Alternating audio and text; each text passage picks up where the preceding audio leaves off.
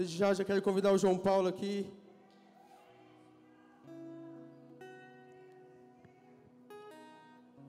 E eu acredito que aquilo que Deus soprou no coração do seu filho, aquilo que Deus vai derramar sobre nós, e se você não estava com o seu coração aberto, fique sensível àquilo que o Espírito Santo vai trazer através da vida desse homem de Deus.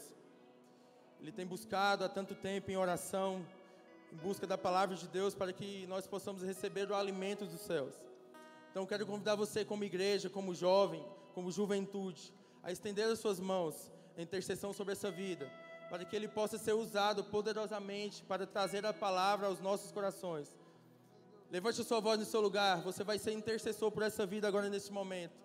Deus, em nome do Senhor Jesus, aqui está o seu filho, Deus. Deus, ele está, ó Pai Deus, aqui totalmente disponível, Pai Deus, para derramar sobre nós, ó Pai Deus, aquilo que o Senhor colocou em seu coração, Jesus. Que o Senhor possa, ó Pai Deus, derramar, ó Pai Deus, de forma grandiosa, ó Pai Deus, e poderosa sobre nós, ó Pai. Deus, através da boca, ó Pai Deus, do Teu Filho, Deus. Deus, que nós possamos estar com nossos ouvidos atentos, sensíveis, Pai Deus, para aquilo que o Senhor vai derramar sobre nós neste lugar, Deus. Que o Senhor possa, Deus, habitar os nossos corações, Deus, a cada instante, Jesus, esteja presente conosco. Você pode aplaudir o Senhor Jesus nessa noite?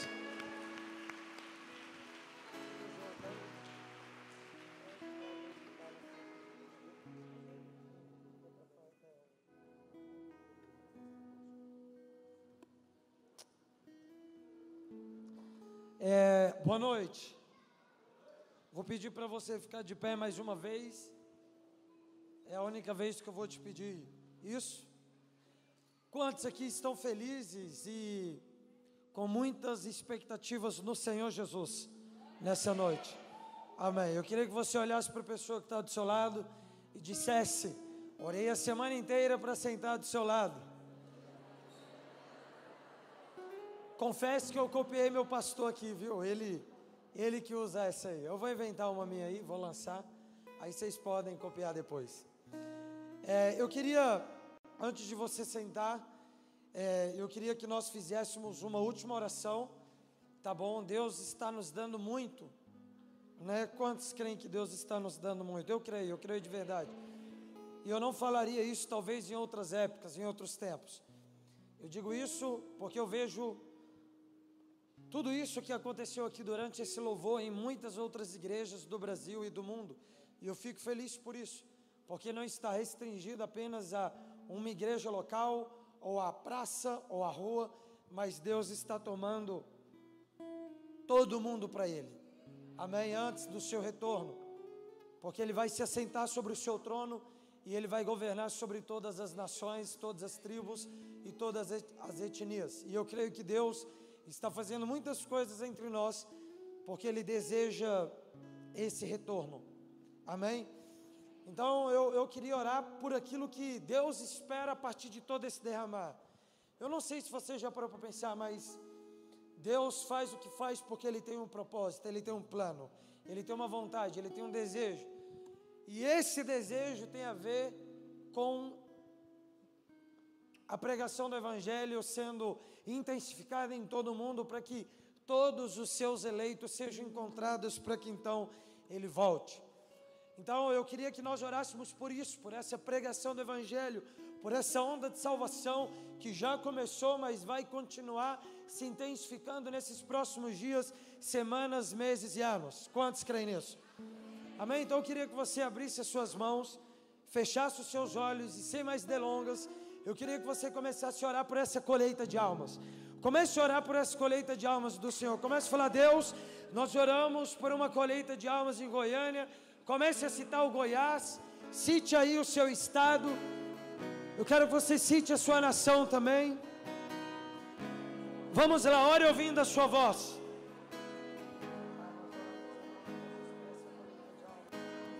Toda a nação.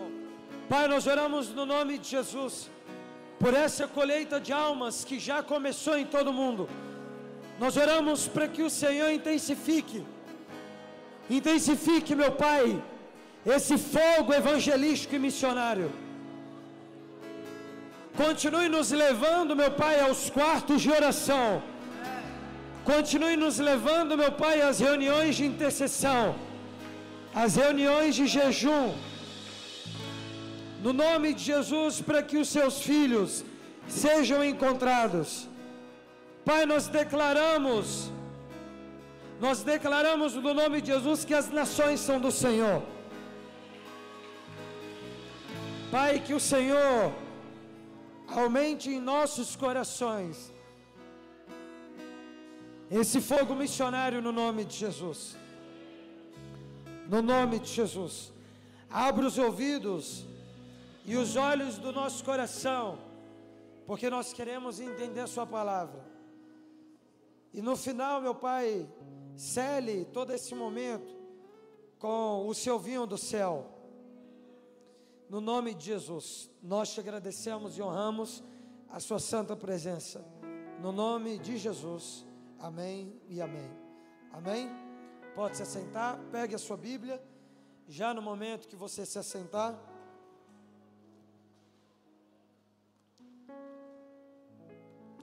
E abra sua, sua Bíblia no livro de Isaías, capítulo 58.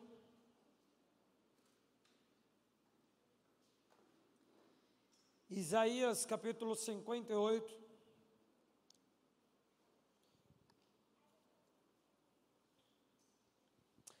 Eu creio de verdade que essa palavra aqui precisa ser lida e não somente lida, mas relida. E não somente relida, mas mastigada por nós nesses dias de muita intensidade na presença de Deus. Se eu perguntar aqui quantos nesse salão, nesse espaço físico, já tiveram encontro com Jesus, certamente todos ou quase todos minimamente vão levantar as suas mãos, afirmando que já tiveram encontro com a pessoa do Espírito Santo. Se eu perguntar aqui para vocês quantos já foram cheios por esse Espírito, que é o próprio Deus, eu tenho certeza que todos aqui vão levantar as suas mãos, dizendo: Eu já fui cheio por esse Espírito, assim como eu já fui. O Brasil tem sido agraciado por Deus com derramar que é singular isso tem acontecido em outras nações da terra, mas aquilo que tem acontecido no Brasil, e eu digo com um pouco de propriedade, porque eu já pude viajar a todos os continentes dessa terra, e entrar em igrejas e, e olhar nos olhos de irmãos da fé de outras nacionalidades, e participar de cultos em outras nações. E todas as vezes que eu fui a essas nações, a minha convicção daquilo que Deus estava fazendo no Brasil aumentou. A minha convicção foi refinada. Aquilo que aconteceu aqui durante esse louvor não é normal. Amém? Não é normal. O maior perigo de alguém que vive na chuva é se contentar, ou melhor, é se acostumar com ela. Aqueles que têm momentos de seca não correm esse risco, porque eles conhecem a seca. Eles sabem o que é lidar com o momento de escassez. Agora, para uma geração que nasceu em tempos de chuva, é muito arriscado para nós nos depararmos com todo esse movimento, com todo esse derramar de Deus, com todo esse derramar de chuva espiritual e nos acostumarmos com isso. Nós corremos o risco de olharmos para a presença de Deus como carioca olha para o mar, para a praia. Ah, é normal, é comum. Corremos o risco de enxergarmos a presença de Deus como o americano que vive em Orlando enxerga a Disney. E você que não vê a Disney todos os dias, ou todas as semanas, ou todos os meses, você tem um desejo de ir à Disney. Por quê? Porque você não vê a Disney, você não tem contato com isso. Então o seu coração é desejoso por isso. Então o maior risco de uma geração que vive em tempos de chuva é se contentar com isso. E o segundo maior risco, é esse risco que eu quero tratar aqui, é uma mensagem que eu nunca preguei, é nós nos enchermos da presença de Deus, nos enchermos da presença do Espírito Santo, nos enchermos de Deus, e não sabemos o porquê Ele está nos enchendo,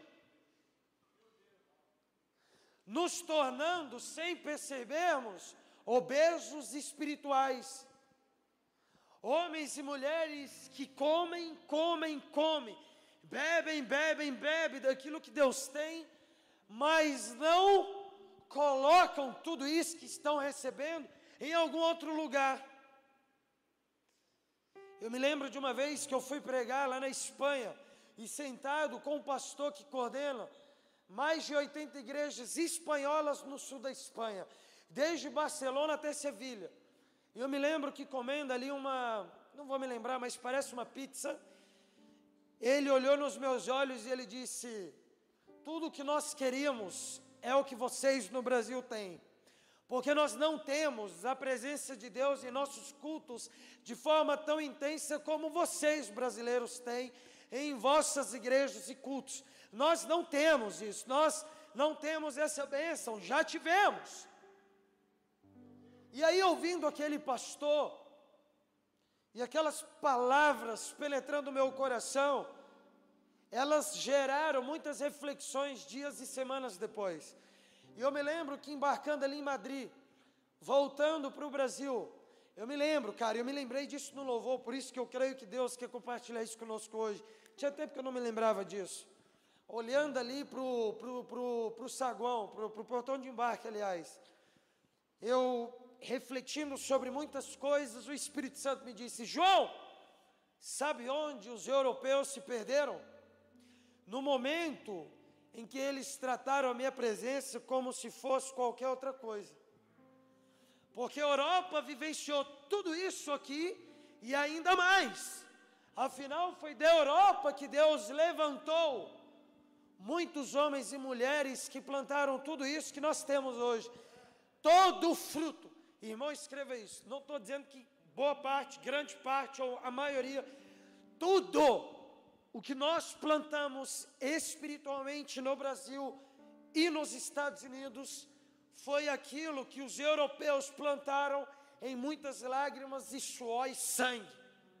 Eles plantaram tudo isso que nós temos aqui. Nós somos até hoje afetados diretamente por todo esse movimento de Deus na Europa eles morreram por isso. Mas hoje, quando você vai na Europa, quando você entra nas igrejas que homens como Lutero, Calvino, Armínio, homens como Whitefield, Wesley construíram, você fica muito triste ao descobrir, entrando nelas, que essas igrejas só têm do passado a construção física, o monumento, não tem mais presença de Deus. E uma das explicações está nisso. Trataram a presença do Espírito Santo como qualquer outra coisa. E esse é o perigo da familiaridade. Teu pai é comum, vê todo dia. Marília Mendonça é comum, vê todo dia em casa, vê todo dia em Goiânia, mas quando o luto chega, quando o último dia aqui na terra chega, aí cai a ficha e nós pensamos: poderíamos ter amado mais, poderíamos ter honrado mais, poderíamos ter respeitado mais, e aí é gerado dentro de nós um conjunto de duas palavras, de um pronome com uma palavra, que é um conjunto perigoso de você ter no seu coração. E se, uma sílaba, e se eu tivesse amado mais, e se eu tivesse perdoado antes? E se eu tivesse feito isso? E se eu tivesse aproveitado mais os meus filhos, pais? E trazendo aqui, para esse contexto da presença de Deus, e se na minha juventude eu tivesse aproveitado mais? E se eu tivesse pegado toda essa chuva que ele derramou e eu tivesse catalisado em algum lugar. E se eu tivesse aproveitado e enxergado a presença de Deus e o derramar como meio e não um fim. Deus não te enche para encher, Deus te enche para Isaías 61. E ele me ungiu para pregoar as boas novas aos pobres. E ele me ungiu para abençoar os pobres. E ele me ungiu para libertar os cativos, os presos. E ele me ungiu, Isaías 61, versículo 4, que muitos esquecem. Ele me ungiu para entrar de luto com os enlutados, chorar com os que choram. Paulo entendeu isso. Por isso que Romanos 10, 12 ele escreve dizendo: chore com os que choram se alegre com aqueles que se alegrarem. Por quê? Vós foram cheios pelo Espírito. Porque Deus te encheu então para te levar ao fim. E que fim é esse? A pregação do Evangelho e o amor, a fim de que o nome de Jesus seja glorificado, não só pelos crentes, mas pelos ímpios. Deus não te enche para encher, Deus te enche para que você faça alguma coisa para glorificá-lo. E os europeus, muitos deles não entenderam isso. Eles conviviam com tantos cultos, tantos eventos, tantas conferências recheadas, obviamente, conferências não existiam naquela época como hoje, mas tantas reuniões de oração e, e, e recheada a presença de Deus, que eles não colocaram isso em algum lugar. Alguns entenderam como esse, vocês têm a foto? Joga a foto para mim. Aumenta um pouquinho se você conseguir. Alguns europeus entenderam o porquê eles foram cheios. Obviamente, vocês não vão conseguir enxergar os detalhes dessa foto, mas vocês conseguem enxergar os principais elementos dela. Amém? Nós temos aqui um mar, um mar conhecido, talvez por muitos aqui, o mar de Copacabana, o mar do Rio de Janeiro. Nós temos ali o pão de açúcar. Não foi criado por homens, já existia, obviamente. E nós temos aqui os primeiros edifícios e prédios do Rio de Janeiro. Bem aqui no centro, nós temos um navio. Dentro desse navio, nós tivemos 37 cristãos, conhecidos como huguenotes. Pode retirar a foto para mim, por favor. E quem foram os huguenotes? discípulos franceses de Calvino, homens que foram tocados por Deus, cheios por Ele, assim como você foi hoje, assim como você está sendo e assim como você será.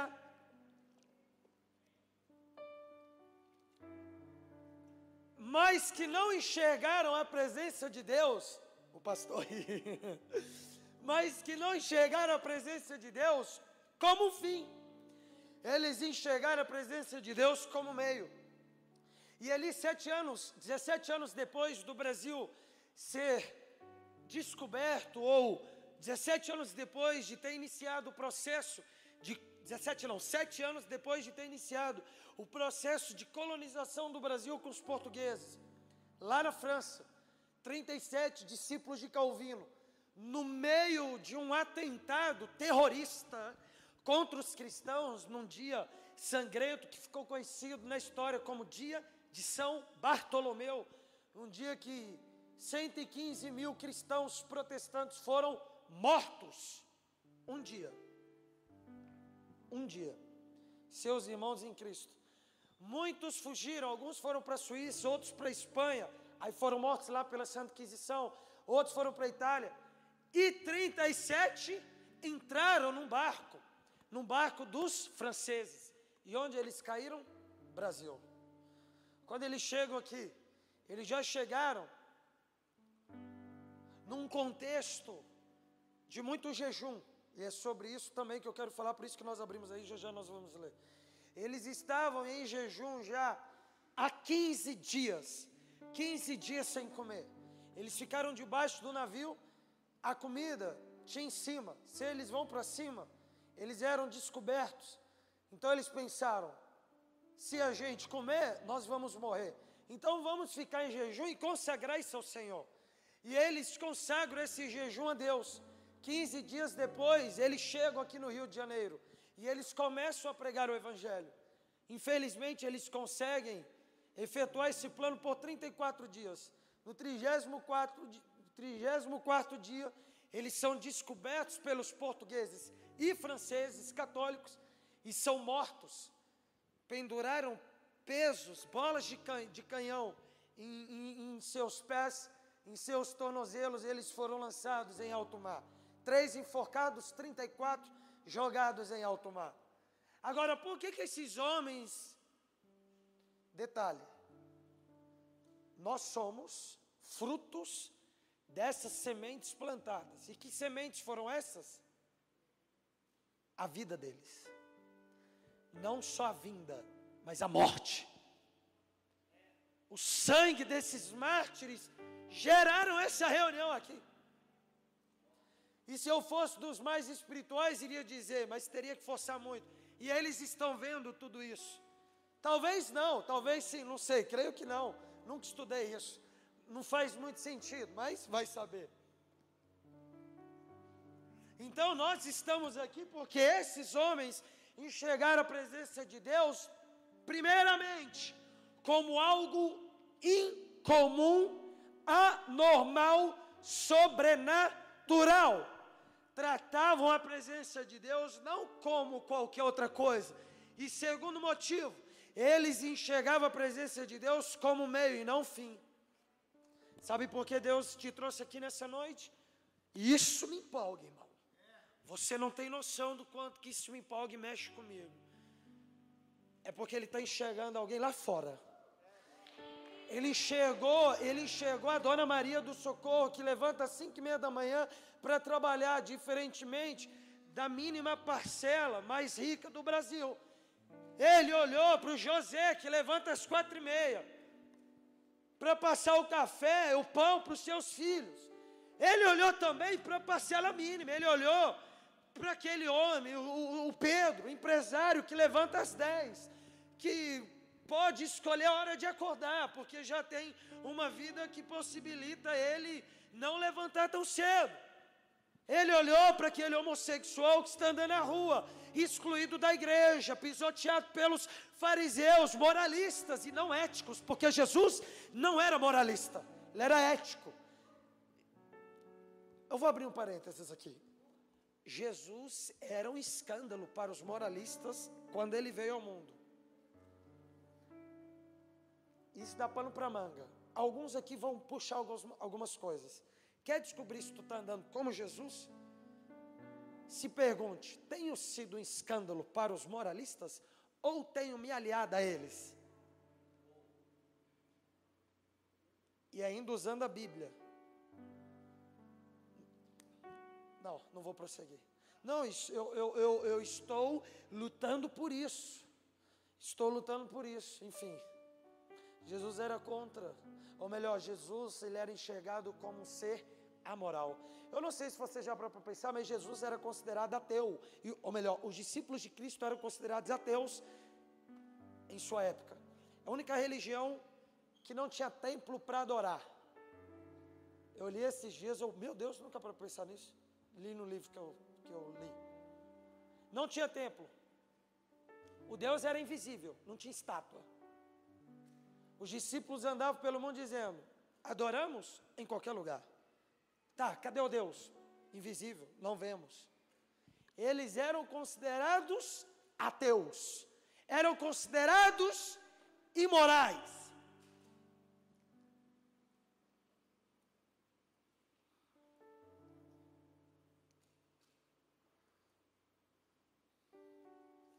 Então esses homens, esses homens, enxergavam a presença de Deus como meio e não como um fim. Deus te enche olhando para essas pessoas que eu citei, para o usuário de drogas. Ele enxergou alguém lá fora no dia de amanhã e ele pensou: para que essa pessoa tenha um encontro comigo, eu preciso levantar alguém.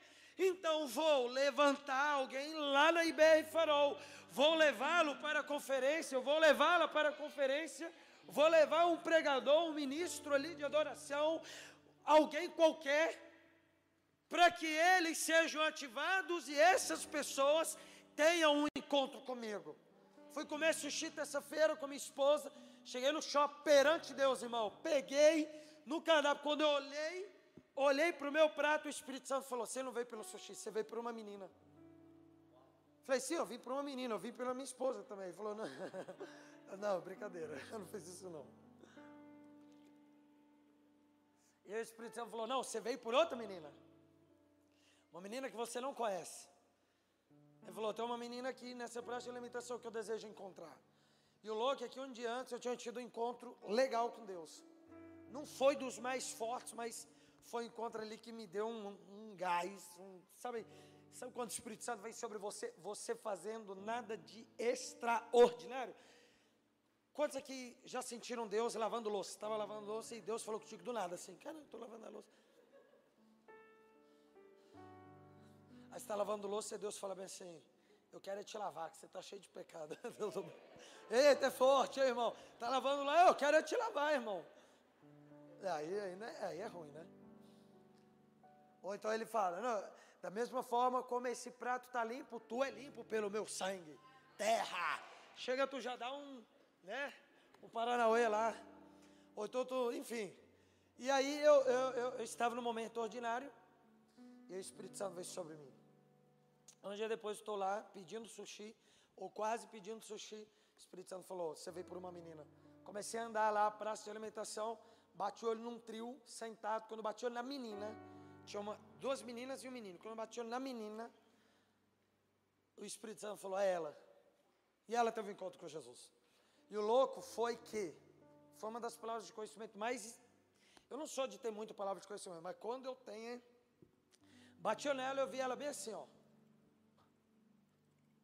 Bem assim, ó. E tinha um homem maior do que ela, olhando para ela, ela brigando com esse homem. O Espírito Santo falou: ela brigou com o pai ontem. Acabou a visão, eu vi um bando de, de prisões, cadeias. Aí eu, cadeia, brigando. Aí eu não tive a tradução. Cheguei nela, compartilhei a visão. E eu falei, velho, não vou soltar a cadeia, porque já fez sentido para ela aqui, não preciso falar mais nada. Ela já estava bem emocionada, porque ela tinha brigado com o pai um dia antes. Aí Deus falou, solta. Aí eu, e eu vi cadeia, cadeia, não sei, deve ter alguém preso em algum sentimento, sei lá. Aí ela, sentimento? Aí eu, sim, talvez. Ela chegando a lágrima assim. Ela, meu pai está preso. Oito anos. E eu briguei com meu pai ontem, porque eu fui visitá-lo. E eu briguei com ele. Tinha tempo que eu não vi ele por causa da pandemia. Quando eu fui vê-lo, quando eu fui visitá-lo, a gente brigou. E eu estou muito mal por isso. Na lata. Voltou para Jesus. Estava afastada. Ela pegou, ela estava com. Ela estava com. Ela estava com uma camisa com um gorro um pouco mais alto assim. Ela abaixou. Falou, João, eu tive um encontro com Jesus, mas eu não entreguei meu coração para ele. Eu fiquei entubada, 20 anos de idade. Fiquei entubada 17 dias por de Covid. Porque eu tenho, sou paciente de comorbidade. Está aqui, ó, traqueoscomia, traqueoscomia. Enfim. E, e ela falou, tive um encontro, mas eu não entreguei meu coração para ele. Falei, Jesus me trouxe aqui porque ele deseja o seu coração nessa noite, então. Então, quando Deus chega, ele está pensando em alguém. Então você tem que sair aqui desse culto pensando: quem? Quem? Às vezes não é. Às vezes ele não te enche para que você pregue para algum perdido. Às vezes ele te enche para que tu ame mais teu pai. Às vezes ele te enche para que tu ame mais tua mãe, tua esposa, teu marido. Então, quando você pergunta, às vezes ele não vai falar, é, é, é um perdido, é um ímpio, é um não crente. Às vezes Deus vai falar, é teu pai, tua mãe. Aí você vai responder, ué, mas já tiveram encontro contigo. Sim, mas você tem que amar teu irmão em Cristo também. Então hoje você tem que sair dessa conferência perguntando quem e o que. Se você deseja continuar sendo cheio pelo Espírito Santo, todos os dias você tem que fazer essa pergunta. Se você não fizer essa pergunta e se colocar nessa rota de serviço a Deus, pós-cultos, conferências e encontros com Deus, você vai se tornar, sem querer e muitas vezes, irmãos, sem perceber, um fariseu saduceu religioso. Eu conheci dois fariseus, fariseus mesmo, lá em Israel em 2019. Fariseus clássicos, iguais do tempo de Jesus, ortodoxos. E aí eu conversando com eles, eu percebi algo. Eles oram todos os dias, eles intercedem todos os dias, eu não intercedo Tem cinco anos e alguns meses que eu caminho com Jesus. Eu nunca intercedi, intercedi todos os dias. E eu creio que vocês também. Eu nunca intercedi todos os dias, durante esse tempo. Oram todos os dias, intercedem todos os dias, jejuam duas vezes por semana. Eu não jejuo duas vezes por semana. Leem a Torá três horas por dia, por quê? Desde a Segunda Guerra Mundial eles acordaram, queimaram as Torás. Tinha pouca. O que, que os caras pensaram? Vamos decorar então. Quer queimar? Beleza. Olha como eles são diferentes. Queimem, a gente memoriza e reescreve. Sabe quantas Torás eles escreveram desde, eu descobri isso lá em desde 1951 para cá, eles escreveram cerca de um milhão de Torás. Em proporção, eles escreveram o dobro do que nós escrevemos Bíblia. Eles escreveram três vezes o que escreveram, os muçulmanos escreveram o Alcorão. O livro mais escrito de 1951 para cá foi a Torá. Como? Memorização.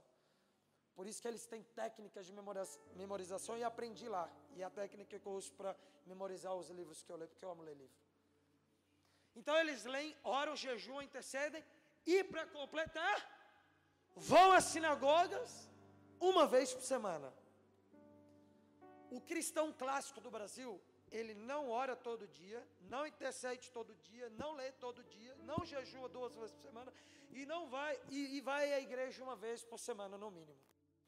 Ou seja, se a nossa vida cristã se resume a essas cinco práticas litúrgicas, estamos iguais aos fariseus. O que nos diferencia deles? Eles fazem tudo isso a um Deus a quem eles ainda não conheceram porque a imagem do Deus invisível é Cristo. Se eles ainda não conheceram Jesus, eles adoram, oram, jejuam, cultuam, fazem o que fazem a um Deus desconhecido. E qual é a segunda diferença nossa para eles, para o fariseu? E aqui que eu quero chegar: amor. Eles não amam a Deus e eles não amam o próximo. Por isso que quando Jesus veio ao mundo, ele resume tudo ao quê? Vamos fazer o seguinte: Esquece a lei. Eu vou resumir aqui em dois mandamentos. Segue os dois, será conhecido por ser meu discípulo. Ame a Deus acima de todas as coisas. E ame o próximo como a si mesmo. Faça isso. E você será chamado de pequeno Cristo. E isso, gente, precisa ser atentado por nós hoje.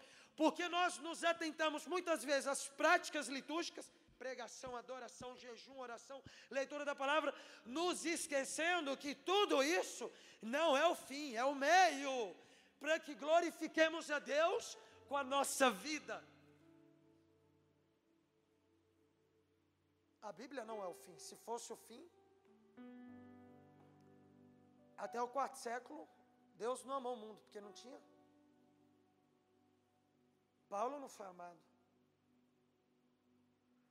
Em Isaías 58, eu quero que vocês leiam algo interessante para a gente começar a caminhar para o fim. Leia Isaías capítulo 58, diz assim: Não se assustem, é palavra de Deus. Grita, pois a plenos pulmões, não te contenhas, levanta a tua voz como um chofar, uma trombeta e faze ver ao povo a sua própria transgressão Mostra a casa de Jacó o teu pecado, pois ainda assim este povo tenta me encontrar dia e noite. Parecem mesmo pessoas desejosas de conhecer as minhas orientações, como se formasse uma nação que faz o que é direito e que não abandonou os mandamentos do seu Deus. Solicitam-me decisões justas e demonstro a vontade de que Deus se aproxime deles. E questionam: por que jejuamos regularmente se tu não reparas? Temos mortificado e humilhado sobremaneira as nossas almas e tu não tomas conhecimento de tudo isso? A razão está em que, no mesmo dia do vosso jejum, correis atrás dos vossos próprios desejos e negócios, assim como também explorais os vossos trabalhadores. Ora, o motivo está em que o vosso jejum sempre termina em discussão rixa em brigas violentas, com socos e outras brutalidades. Não é possível que vocês continuem a jejuar deste modo e ainda esperam que a vossa voz venha a ser ouvida no alto dos céus. Porventura foi esse o jejum que idealizei? Leia com atenção. Apenas um dia separado para que o ser humano pareça contrito, incline a cabeça como um junco, no brejo se deite sobre o pano de saco cinzas, em sinal de grande lamento. Ora, é isso que chama de jejum e de agradável a Yahvé? Não, nada disso. O jejum que desejo não é este. Que libertes das amarras da malignidade, da injustiça, que desfaças as ataduras da opressão, que ponhas em liberdade os oprimidos e que despadeces todo jugo? Não é este jejum que eu desejo? Ora, não é o partilhar teu alimento com o faminto, abrigar o pobre desamparado, vestir o nu e sem teto, que encontraste e não recusar a tua ajuda ao próximo? Quando fizerem assim, a tua luz resplandecerá como a alvorada.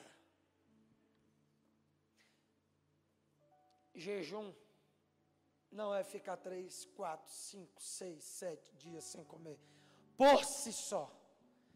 Jejum, gente, isso é transformador.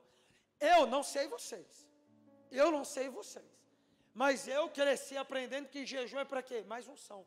Ok, mais unção para quê? Para fazer o céu descer? Não tinha culto naquela época. Então não tinha jejum para fazer céu descer culto como esse? Não. O jejum é para o quê? Sim, é para unção, mas unção para quê? Isaías 61. Amar o próximo. Gente, isso é libertador, pelo menos para mim. Porque eu cresci ouvindo que jejum é para quê? Carro, casa, mais unção. Quando mais espiritual era para mais unção. Vai ter um negócio. Vai, vamos jejuar para Deus dar mais unção. Ok, mas mais unção para quê? Se não for mais unção para mal perdido, teu jejum cai aqui em Isaías 58. Jejuam erradamente, não jejuam para amar mais o próximo. Em Mateus 10, Jesus diz, Mateus 12: Eu prefiro misericórdia do que holocausto. O que é holocausto? Sacrifício. E aí Jesus vai dizer em outras passagens: é melhor obedecer do, do que? Que, que é obedecer? Misericórdia. Preste atenção. O que, que é misericórdia na Bíblia? Prática de justiça social. Ajudar o próximo. Abençoar as pessoas. Pregar o Evangelho. O que, que Jesus está dizendo ali em Mateus 12, no contexto do guardar o sábado? Eu prefiro que vocês pratiquem o amor ao próximo do que sacrificar. E isso, gente, é libertador. Porque nós focamos no sacrifício. Deixa eu matar a carne, deixa eu fazer um jejum aqui. Deixa eu orar de joelhos. Deixa eu subir um monte. Deixa eu fazer isso, deixa eu. Aí Jesus está dizendo: a minha próxima. Tá bom. Para o carro, naquele sinal. Vocês vão para o culto? Acabou o culto. Tem um morador de rua no sinal. Não passa reto. Para o carro. Abaixa o sinal. Está aqui, irmão. Ó. Está aqui. Eu te abençoo. Vem cá, deixa eu botar a mão no seu coração. Deixa eu orar por você. Deixa eu te abençoar. Olha no meu olho. Eu te amo. E eu creio que você vai se tornar meu irmão em Cristo. Me dá um abraço aqui. Deixa eu descer do carro. Calma aí, amor. Calma aí, filhos. Vou abraçar esse irmão. Se abraça. Aí Jesus está olhando para você e está dizendo o quê? Entenderam o que é o Evangelho? Não anulem os sacrifícios, mas se for para escolher, eu, Jesus, prefiro a misericórdia. Então, jejum, sim, é se abdicar ali do alimento, principalmente. Pode abdicar também, excluir ali o Netflix, o celular para matar. Mas tu mata a carne, gente, é para amar o teu próximo. Agora, e aqui nós chegamos na última parte. Se o jejum é para isso, isso significa que amar o próximo não é fácil. Se fosse, não era necessário o jejum. Eu, o que eu estou pregando para vocês, o papai ministrou para mim nesta semana. Eu tenho lido muito e a leitura tem contribuído no meu andar com Cristo. Eu tenho descoberto coisas que eu nunca imaginei. E eu falei com Deus essa semana. Semana que vem eu vou fazer um jejum. E eu só vou querer uma coisa: não é mais unção no sentido de receba, pá. Não é carro, casa, dinheiro, resolução de problema. Eu vou jejuar para que o Senhor me dê mais amor pelo próximo. Quantos estão comigo? Irmão, por que está indo para o culto? Aí o ateu te pergunta, por que tu vai para o culto? Cheio de problema, né? Aí quando tu responde se ele pensar, então tu trata o culto como eu trato o psicólogo. Aí você fala, não, eu vou para lá para buscar mais amor pelas pessoas, pela humanidade. Porque o homem é egocêntrico por natureza. Por nascimento, o homem busca os seus próprios interesses. Por isso, Paulo vai dizer lá em Timóteo: nos últimos dias nós teremos no mundo um tipo de gente. Que tipo de gente? Amantes de si mesmo. Homens que amam mais a si do que o outro. É por isso que nós precisamos de Deus para amar o próximo. Faz sentido para você? Então hoje Deus te trouxe aqui para quê? O louvor já pode se posicionar. E eu não quero que você olhe a banda, vai levantar, você vai olhar aqui para mim. Nós perdemos a atenção muito fácil. E parte da explicação do porquê a gente não recebe o que Deus tem para nós está nisso. John Bevere, que é um dos maiores escritores aí cristãos, pelo menos em venda de livros, ele foi pregar numa igreja batista em 2009, lá no Rio de Janeiro, uma igreja muito conhecida.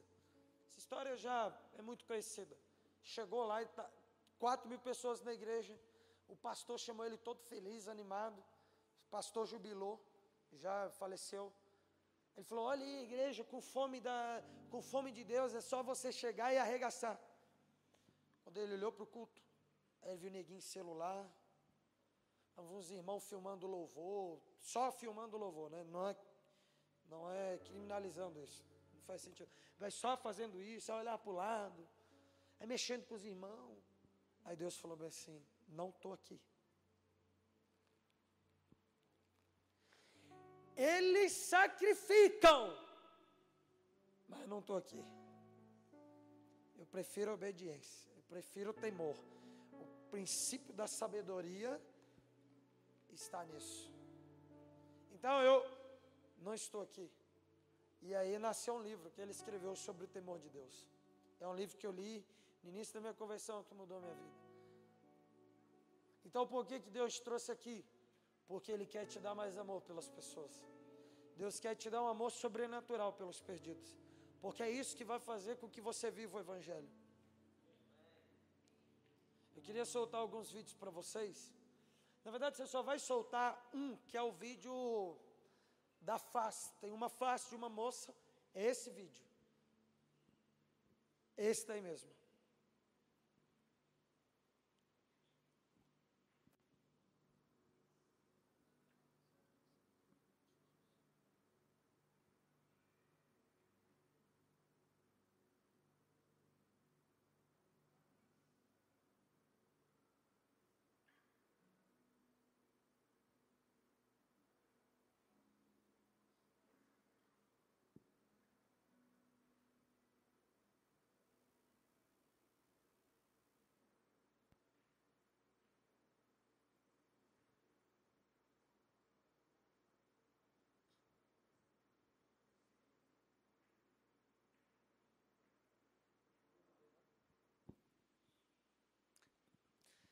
Aquele vídeo é um vídeo de uma menina dentro do carro comigo e com um amigo chamado Natan.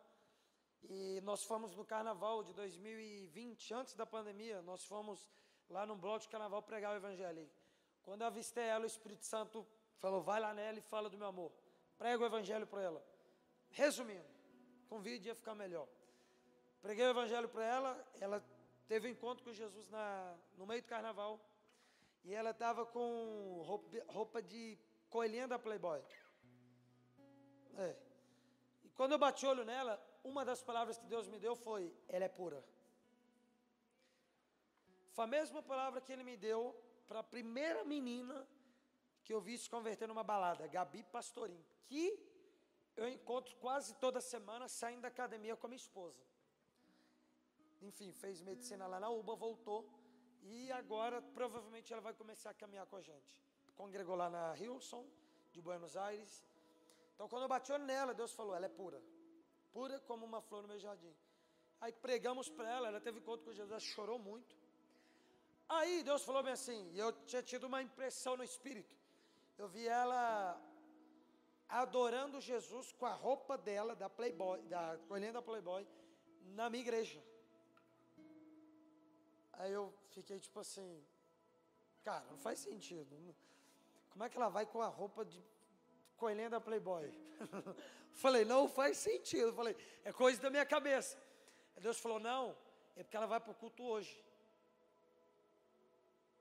Aí eu tô lá no carnaval com ela, ela ainda enxugando assim as lágrimas. Eu falei bem assim, Paula, eu vi tu na minha igreja com essa roupa aí. Deus falou que é hoje, tu vai para o culto. Aí ela enxugando assim, tu estava nesse dia. Ele estava, o João estava. Ela enxugando a lágrima assim. Ela falou, eu vou para o culto hoje? Falei, eu vi isso. Aí eu falei, eu vou jogar só para pegar ela. A não ser que um dia tu se vista assim para ir no culto. Não faz sentido. Ela falou, claro que não faz. Falei, então vamos para o culto. Ela falou, desse jeito? Falei, sim, a minha igreja é de boa, é legal, a galera vai te receber bem. Falou, certeza? Eu falei, sim. Entramos no carro, aí estamos indo para o culto. Cheguei lá, fui no Guga, que é o meu pastor, falei bem assim, aconteceu isso, isso, isso. No final faz o apelo, porque ela vai, ela vai voltar para Jesus em público. Ela já voltou, mas agora ela vai voltar em público. E ele quase sempre faz apelo. Aí ele pregou no final, no final do culto, ele fez o apelo. E aí quem levantou a mão? Paula Reis. Domingo, sábado, ela foi batizada. E hoje ela é pastoreada por um amigo nosso, que se chama Gilberto Araújo Gil. Alguns aqui conhecem, o Gil batizou ela. Se vocês seguem o Gil, a segunda foto do carrossel é ela, uma loira de costas. Clicar lá na página dela, ela tem um post contando a história. Essa semana eu vou contar lá no Instagram a história, vou repostar. Ela conta lá e no final ela agradece. E eu quero agradecer a galera do Céu na Terra, ao João Paulo e ao Natan. E ela cita, acho que o João, mas ela não te tem no Instagram. E ela cita um pouco do que aconteceu. Agora, nesse dia eu não queria ter ido pregar no carnaval. Mas eu estava com amor eu estava com essa compaixão dentro do meu coração. Se eu puder te dar um conselho hoje, o louvor vai subir, a canção vai ser ministrada. Posso dar uma dica? Lute com Deus hoje.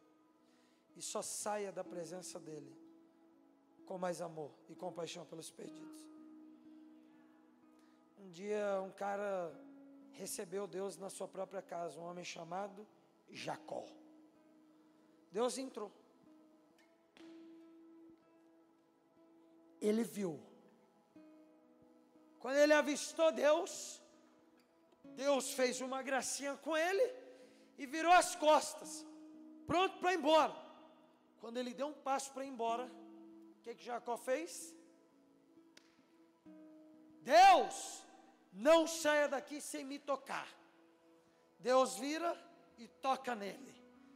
Até aquele dia ele era o quê? Um trapaceiro me perdoa a expressão, safado, mentiroso. Ele era um jovem vacilão. Ele era conhecido assim, um trapaceiro, um vacilão, só mais um crente, meia boca. Deus entrou na IBR Farol, ele passeou pelo culto. O irmão viu e falou: ah, comum, todo culto tem. A irmã lá no culto, ah, ele está lá no quarto também. Teve um irmão que olhou e falou: Isso não é como. Deus, eu estou aqui, ó, eu estou com fome. Eu te desejo. Eu te desejo, talvez não como a costa anseia pela água, mas eu te quero. Deus olhou para ele, o anjo do Senhor, ou Deus, como você quiser, e ele toca em Jacó. Naquele dia Jacó se tornou conhecido mundialmente como Israel. Deus hoje quer te transformar. Ah, João, já fui transformado. Não, é outro tipo de transformação. Ele quer converter teu coração ao próximo. Eu vou abrir um parênteses aqui, vai parecer redundante. Mas se você se converte a Deus, automaticamente você tem que se converter ao próximo. Porque a justificação precisa gerar justiça. Você não vê em Isaías, Romanos, você não vê Paulo separando justificação de justiça. O que é justificação? O que Deus faz por você. O que é justiça? É o que você faz em resposta a Deus no próximo. Deus me ama e eu te amo. Ele me abençoou, te abençoo. Ele me tocou, eu te toco. Ele me, ele me abençoou financeiramente, então toma, eu te abençoo também. Se todo cristão entender isso no Brasil, acabou. Finish. Brasil transformado. Mas a gente precisa entender isso. Hoje a gente vai se, ou melhor, hoje nós vamos nos encher mais uma vez. E você vai sair do culto perguntando: quem, onde, o que. Fique de pé no seu lugar.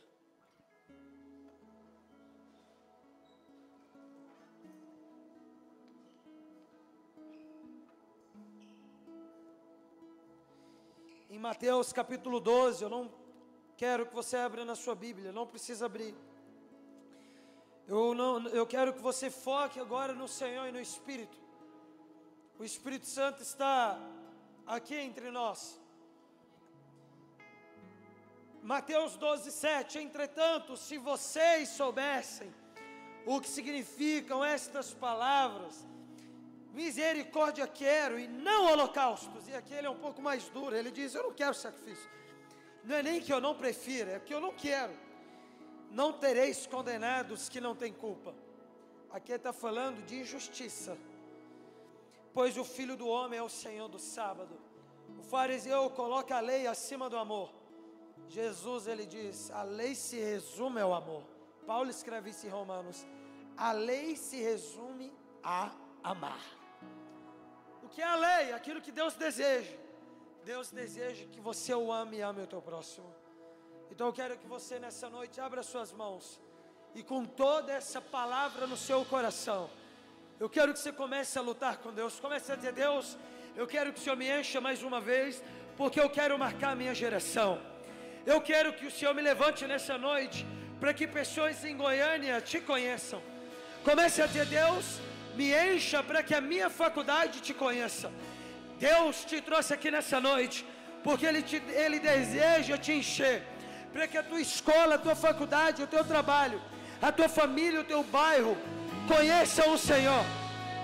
Portanto, erga suas duas mãos aos céus e comece a lutar com Deus como Jacó lutou.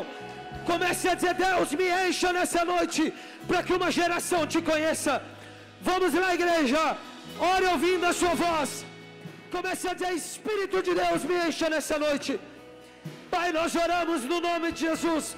Nos encha com mais da tua presença. Nos encha nessa noite, para que uma geração te conheça, para que as nações ouçam o teu nome. Vem, Espírito de Deus. Eu oro por um batismo em amor e compaixão pelos perdidos. Vem, Espírito de Deus, nos encha nessa noite. Se você está aqui nessa noite e você sente Deus te chamando para um lugar mais profundo no amor e na compaixão pelos perdidos, se você nessa noite quer se arrepender e quer mergulhar mais em Deus, sai do seu lugar correndo e vem aqui à frente. João, eu preciso lutar com Deus. Deus está me chamando para algo maior. Sai do seu lugar correndo e vem aqui à frente. João, eu preciso amar mais o meu próximo. Eu preciso de mais misericórdia. Sai, venha lutar com Deus. E só saia da presença dEle com mais amor e compaixão no teu coração. Vamos, igreja, vamos!